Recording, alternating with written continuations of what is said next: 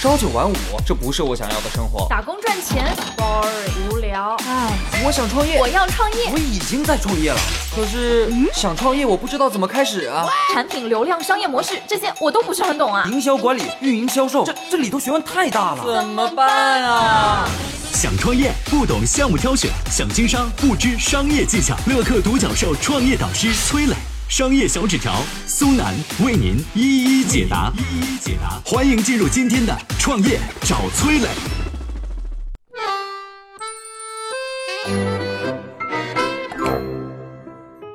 什么叫彼得原理？为什么说所有人都会被晋升到不胜任的岗位上？管理者又该怎么应对呢？有请崔磊，有请崔磊。我们来说说这个彼得原理啊，很经典的管理学理论。为了理解这个事儿呢，我先给你讲个例子。假如说你是一个销售员，业绩非常突出，几乎每个月啊都是公司的销售业绩第一。哎，这个时候部门总监就看你能力突出啊，把你提拔为销售主管，给你团队啊，然后让你带团队，希望你能在这个岗位当中业绩蹭蹭蹭往上走。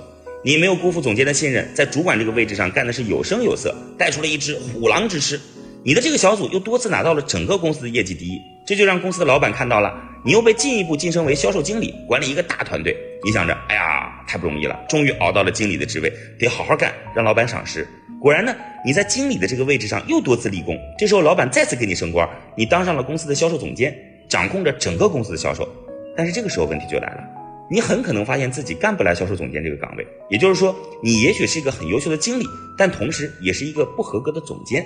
这就是彼得原理，什么意思呢？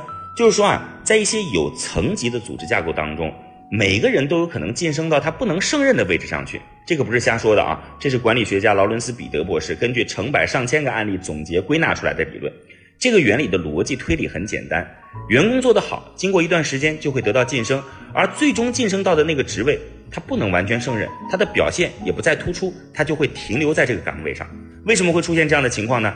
因为管理者晋升到一个新的管理岗位，他要采取和原来不同的方法，比如怎么去分配时间，怎么去安排任务等等。但是人都是有惰性的，管理者能够被晋升，是因为他在之前的岗位上做得很好，采用的方法很正确。但是晋升之后，让他换一套方法，改变自己以前的习惯是非常困难的。说白了，这就是一种路径依赖。习惯了之前的做法，你让他突然去转变，就可能出现不胜任。这也正是我们为什么要持续学习的原因，因为你总有不胜任的那一天。那管理者应该怎么应对彼得原理呢？如果提拔了某个员工，给他一段时间，他不能胜任，你可以允许他回到之前做得好的工作岗位上去。尤其是一些创业公司啊，本身管理层级不是很多，所以能者上，平者让，庸者下，一切靠业绩说话。而且呢，职位晋升只是激励方式的一种。像是薪资上涨、期权激励等等等等，都是激励方式。如果觉得员工不适合管理岗位，完全可以用别的激励方式。另外，比如像阿里、华为等等大公司会采用轮值 CEO 的制度来降低企业的管理风险。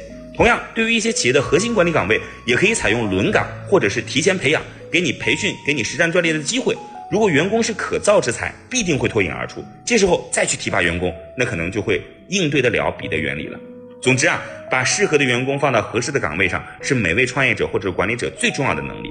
另外呢，管理者要容忍下属的失误，引导他们进步向前走，因为他很可能是不胜任，阶段性不胜任，还是最终不胜任，他需要一个时间的宽容。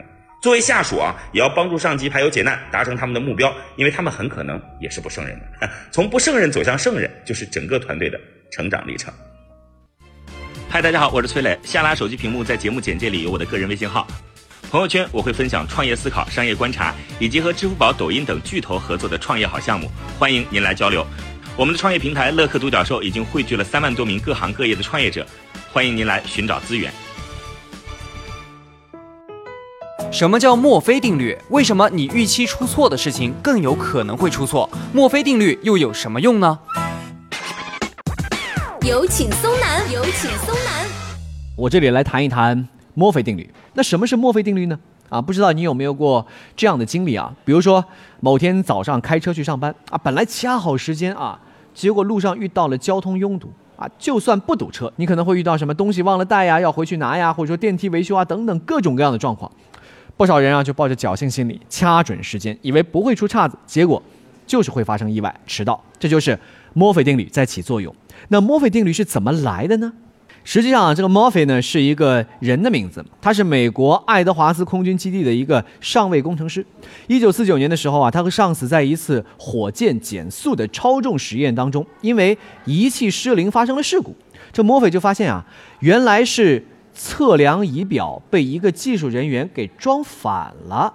所以啊，他得到的教训就是，如果做某个工作有很多种方法，而其中一种会导致事故发生。那么就一定会有人按照这种方法去做，那么相关的负责人就应该提前考虑到这种情况，尤其是对那些精密的系统工程，比如说像火箭、飞机、高铁、汽车等等这些精密制造领域，墨菲定律非常适用。所以墨菲定律告诉我们，不能忽视小概率事件，不管是在企业管理还是在生活当中。要有风险管理意识，行动上要做最好的计划，做最坏的打算，要有 Plan B 方案应对风险。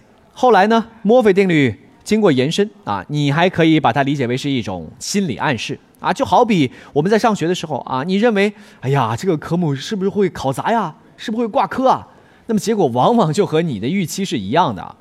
在我看来，这就是一种自我心理暗示。之所以它会在大概率上发生，本质上就是你在大脑中建立了一个想法，然后你就会不断的去重复这个想法，把它变成了一种信念啊。随后，这个信念也在不断的指导你的行为啊，最后就会导致不好的结果发生。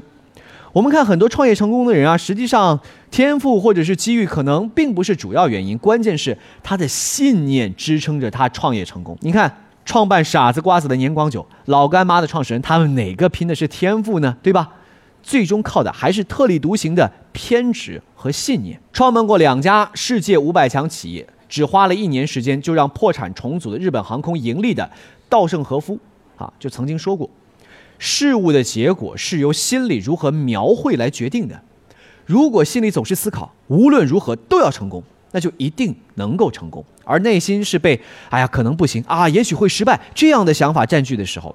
那就是容易失败的。为什么说创业啊，偏执狂或者乐观的人更容易成功？实际上就是信念。所谓信念，就是我明明知道这个世界上有千万种选择，却仍然愿意为当下的选择付出一切代价。我曾经呢跟很多创业者沟通过，发现创业者最大的痛点就是缺少资源、缺少链接。于是呢，我们创立了创业者社群“乐客独角兽”，现在啊已经有三万多人了。有人在这找到了创业机会，找到了客户、渠道商、投资人。下拉手机屏幕，在节目简介里边有我的个人微信号，我在社群等你。